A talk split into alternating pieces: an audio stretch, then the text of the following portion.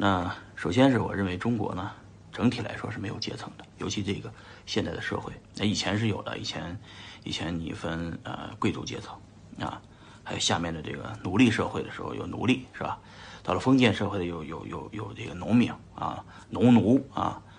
呃，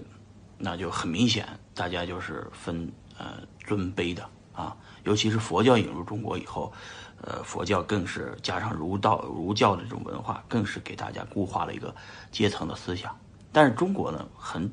很主张一个这个哪里有压迫就有哪里反抗。所以呢，经过了这么多年的一代一代迭迭代迭代迭代啊，说迭代不对，就是就是改朝换代以后呢，中国人呢有一个想法，就是如果这个被压迫的太厉害了，他就反抗。于是有了呃，就是。刘邦这样的人，有了朱元璋这样的人，也有了我们毛泽东呃这样的人，然后带带动的大家啊一起造反啊，反对这种不公平的，然后呢这种这种制度，然后建立一个新的制度。所以呢，中国终于啊到了今天实现了这种啊比较公平啊。其实大家都是都知道，咱们国家是公有制的，这没有什么所谓的贵族阶层啊，不像在印度，很明显就有大的首富。集团有两家公司是非常非常的有钱，不是公司，它就是两大家族非常有钱，而且明摆着就是有钱，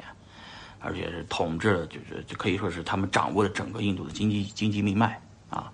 而且呢，政府是小政府，大社会，什么意思呢？就是政府很小，但是这个这个底下的私有私有制的这些，呃，巩固私有制的这些资本家却很有钱啊。说实话，美国也这样嘛，对吧？但中国不是这样，中国。看到的就是，啊，就是我们是国有制，我们公有制的，我们没有搞这个，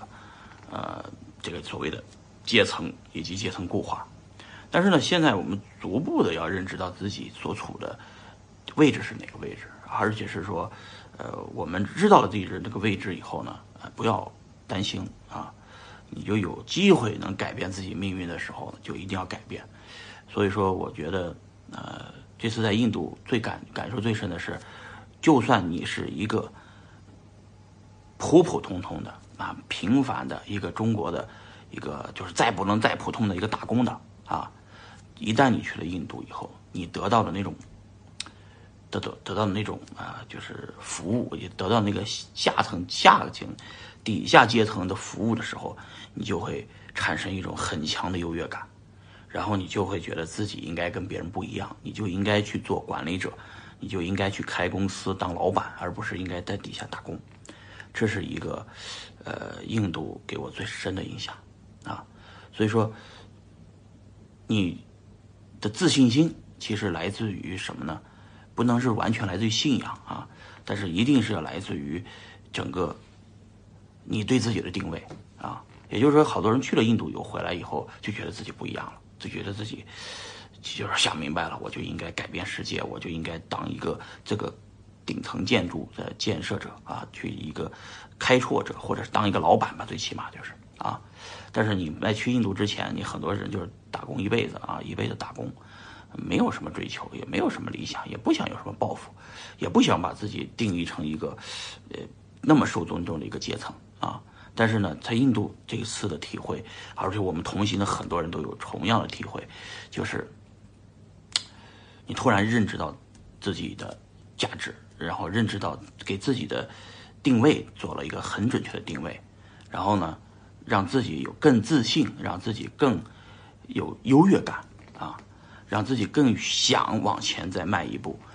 啊，去享受那种别人对你的尊重，别人对你的敬仰，别人对你的这种阶层的认知，而且你越自信，越有优越感，你就越处于那个位置。虽然我不是说你回国应该去去改变自己的阶层，其其实中国没什么阶层，只是相对来说有一些人优越感非常强，有自信心非常强，有了自信，有了优越感，就能